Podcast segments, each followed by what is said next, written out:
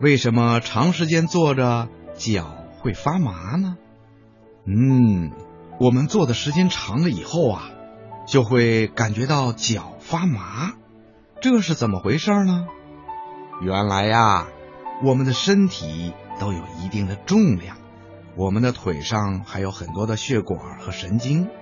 当我们坐着的时候，两条腿是弯曲的，这样啊，就压迫了腿上的血管和神经，这样流到腿上的血液就会减少，而腿上的神经由于得不到血液的营养，就会失去感觉而发麻。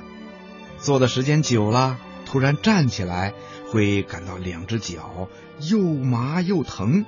这是因为腿上的血管受到压迫的时间太长了，有的地方啊就造成了一时性的贫血。当外来的压力突然消失的时候，又会造成充血，腿和脚上的血管里的血液会猛烈的冲击血管壁和许多的神经末梢，所以脚就麻的厉害。等我们适应了，慢慢的活动活动。腿脚里面的血液流通正常了，腿和脚就不那么麻了。听广播的小朋友，你明白了吗？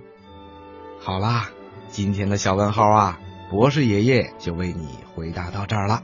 咱们下次节目再见吧。